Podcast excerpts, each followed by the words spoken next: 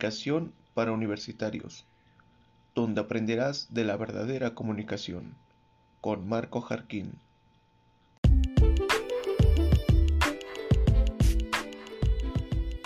Hola, ¿qué tal amigos universitarios? Muy buenas tardes para todos. Bienvenidos a su programa Comunicación para Universitarios.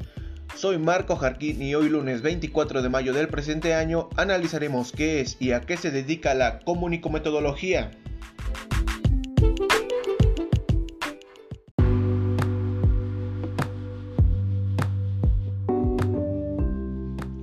Pues bueno, comenzamos mencionando que el autor Manuel Martín Serrano describe el tipo de acciones que se pueden realizar sobre un sistema de comunicación.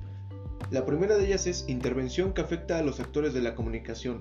Con esto se refiere a aquellas prácticas que determinan la actuación o no actuación de uno u otros actores en el proceso comunicativo, donde se podría destacar a la coacción o a la persuasión, es decir, que los actores actúan a la fuerza o solo se trata de evadir algo que está pasando en el entorno. La segunda de ellas es intervenciones que afectan a los instrumentos de la comunicación. Al hablar de instrumentos de la comunicación podemos afirmar que la intervención ocurre en el objeto por el cual se trata de comunicarse. Por ejemplo, la faringe, si ésta se irrita al tomar aire y poder producir sonidos fonéticos, se escuchará de manera baja o ronca. Asimismo, otro ejemplo podría ser el micrófono del celular, que si éste se descompone sería imposible escuchar con claridad el mensaje que se está transmitiendo. La tercera son intervenciones que afectan a las expresiones.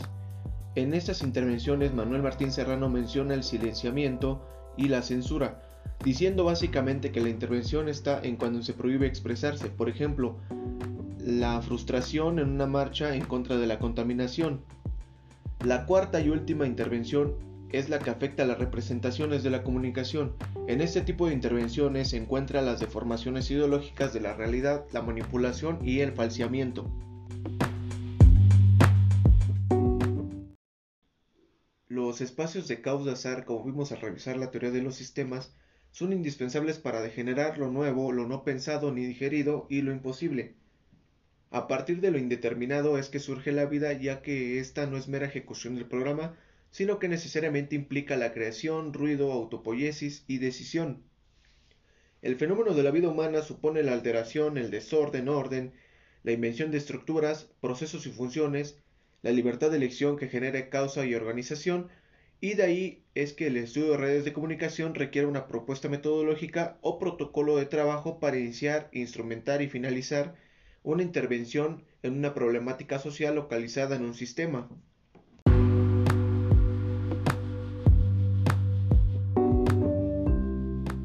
La comunicometodología aborda las formas posibles de intervención social a partir de la comunicología. Como toda metodología supone pasos en cada fase del proceso y una orden de investigación, análisis y aplicación de acciones que requieren ser registradas y evaluadas. Los protocolos de intervención abordados, así como las metodologías a seguir, nos permitirán retomar el término que habíamos abordado anteriormente antes del momento de creación, entonces la metodología compartida y repetida nos permite homogenizar los procesos de investigación, diagnóstico e instrumentación y da la oportunidad de establecer rutinas que establecen al interventor concentrar su reflexión en otras acciones del proceso.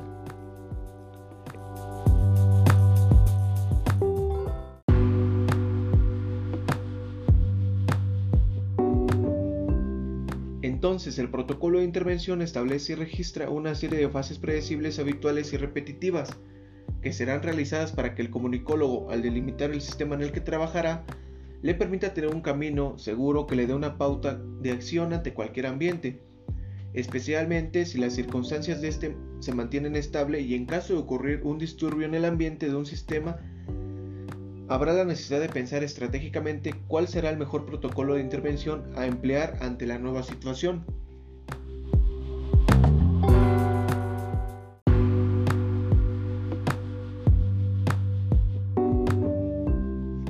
Un modelo de intervención común y metodológico permitirá internarse en el entramado social hacia la llegada de la ciencia comunicativa de los procesos y escenarios para así evaluarla con el fin de resolver una deficiencia o aprovechar un área de oportunidad. A partir de esto se han identificado tres formas de intervención del comunicólogo en la sociedad. La primera es en casos de resolución de problemas que tengan que ver con la difusión de la información, la estructuración de la misma, la pertenencia al receptor y sus códigos culturales, además la percepción y la claridad de la intención del emisor o la pertenencia del espacio y tiempo en los que se desarrolla la interacción. La segunda es en la búsqueda de áreas de oportunidad, cuando el sistema social no tiene una falla en comunicación, pero requiere crecer hacia nuevas audiencias, espacios o tiempos distintos. La diversidad de temas o complejidad de códigos además de interacción con otros sistemas.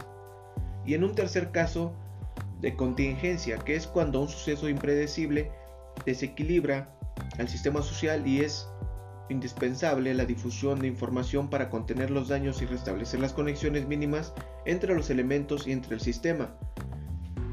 Asimismo en el ambiente con el fin de recuperar la estabilidad.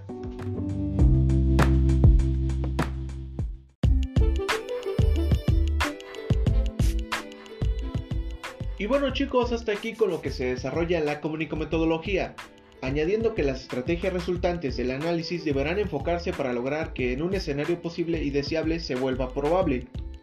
Soy Marco Jarquín y esto fue Comunicación para Universitarios. Nos escucharemos en la próxima misión. Hasta pronto.